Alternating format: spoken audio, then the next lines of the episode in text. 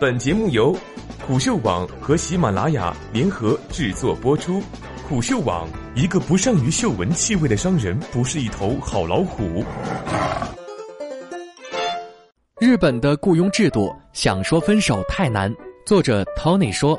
美国、中国、日本三地的创业氛围以日本为最差，是有深刻原因的。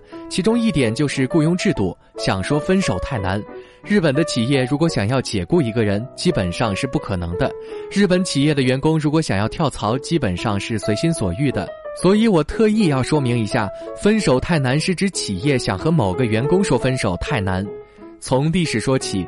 终身雇佣制恐怕大家都听说过，和这个词紧密关联的是年功序列制。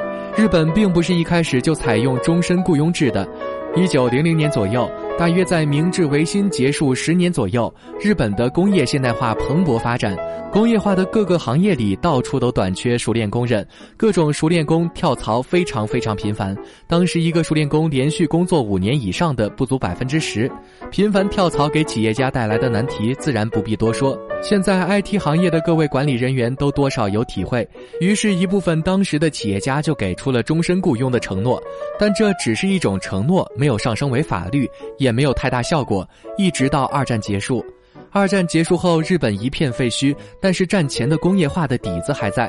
承认战败以后，全民投入到了经济建设中去。五十年代、六十年代是战后经济腾飞的时候，甚至有神武景气和盐户景气这两个特别高速成长的时期。直到日本泡沫经济破灭，日本企业所经历的短期内经济高速成长的经历，是人类史上前所未有的经验。自然也不会有人告诉他们，当时他们由于担心的熟练工不足而导入的终身雇佣制和年功序列制，会给后世的企业家造成那么多的困扰。也正是这个时期，终身雇佣制成为一种大企业中的习惯而被固定下来。而后，在各个公司里面的工会和一些政治家的努力下，将终身雇佣作为一种法律固定下来。这里的法律并没有要求终身雇佣，但是对裁员条件的苛刻定义，使得企业方面因为各种原因想解雇一个员工，成本之高昂到无法负担。这里特别要提出一个如雷贯耳的名字——松下幸之助。虽然他依然是经营之神，但日本的很多人都认为，今天日本的终身雇佣制的起源就是他。当时的故事是说，一九二九年美国的大萧条引起的全球的经济不景气，导致了松下公司的产品积压很多。虽然当时通常的做法是裁员，但是松下没有选择裁员，而是在困难的时候也依然保证了大家的饭碗。反过来，大家感恩戴德，所有的员工齐心协力工作半天，出去推销半天，冲出一条血路，奠定了松下王国的基础。战后高速发展的过程中，松下王国始终保持了和 GDP 同步调的高速成长。这种情况下，松下本人在各种场合下提到了帮助自己渡过难关的终身雇佣制，得到了广泛的接受。终身雇佣制与信息产业的碰撞。终身雇佣制在工业化过程中，对生产第一线的员工而言，确实是一种极大的吸引力。当周围所有的企业都提供了终身雇佣的时候，你不提供你就招不到人。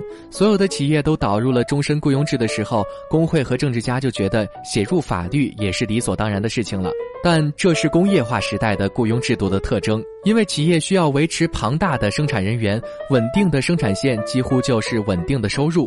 进入到了 IT 时代以后，对人员创造性的需求压过了人员数量的需求的时候，终身雇佣制就成为了企业生存的拦路虎。日本企业对 IT 技术、机器人技术的导入非常早，那个时候 IT 产业仅仅是作为工业的一种工具、一种辅助。但是至今仍存有好大一部分做企业级开发的一些传统公司，依然是那种古板死沉的气息。最典型的一个场景就是一群人西装领带的坐在电脑前写代码。在制造业达到了世界顶尖水平，不代表 IT 业也可以做到世界级水平。虽然日本有 Ruby 的作者 Mats 这样的人物，但是整体水平远远落后于美国和中国，却是不争的事实。而且 IT 从业人员的短缺更是一个严重的问题。这些以后我们再详细聊。目前的日本安倍政府对经济长期停滞不前，错过 PC，错过互联网，错过移动互联网，感到非常生气。在参考了各方有识人士的意见以后，安倍政府决定大力扶持下一个风口 AI 和 IoT。手段很多，重要的有两个。一是撒钱扶持各种国内的相关企业，二是试探是否改革根本问题雇佣制度。因为各方的意见都指出，日本企业的雇佣制度是发达国家中最不灵活的，直接导致了人才的流动不足和活力不高，导致国际上的竞争力不够。但是这是何等的难事，恐怕安倍在任期间都无法解决。在最近的内阁会议和提案讨论中，安倍期望做到自由解雇，但是被各方势力逼迫承认自己不是这个意思。Workaround，正如我们开发的软件有了 bug。在你能修复这个 bug 之前，避开这个 bug 就是唯一的手段。日本企业都遇到了这个 bug，大家发明的 workaround 却大同小异。希望退职者，意思是我补贴你钱，通常也是 n 加一，但是是公司有这样一个活动，得你自己提出要参加才行。这种情况下，流失的通常都是想公司最想留下的人。小黑屋，意思是我不开除你，我就是等你自己提出来辞职。通常这种情况没有补贴。选择希望退职者的已经算是有良心的企业了。关于日本企业把员工关小黑屋、逼迫主动辞职的故事，简直和天上的星星一样多。其实大家都想和平理性的分手，但是各方都不让企业这样做的时候，选择关小黑屋真的也是没有办法的办法，因为至少这没有触犯法律。创业公司的人员雇佣指南。这份指南其实真的不是指南，因为各种带着镣铐跳舞的企业家能做的事情就是谨慎雇人。此指南基本上不是用 IT 码农，优秀的码农抓到一个是一个，一个都不能放过。在日本开了公司了，记得先签约一个法律顾问公司。创业者的现状。对美国、中国雇佣制度的羡慕、嫉妒、恨，并不能妨碍日本创业者和独角兽的涌现。雇佣制度的不合理，只是一块巨大的、看得见的石头，别撞上去就好了。随着移动互联网进入下半场，AI 和 IoT 的不断崛起，技术改造人类社会的潮流不变，进步的力量终究会冲刷掉过时的制度。我们唯一要做的就是活到那一刻。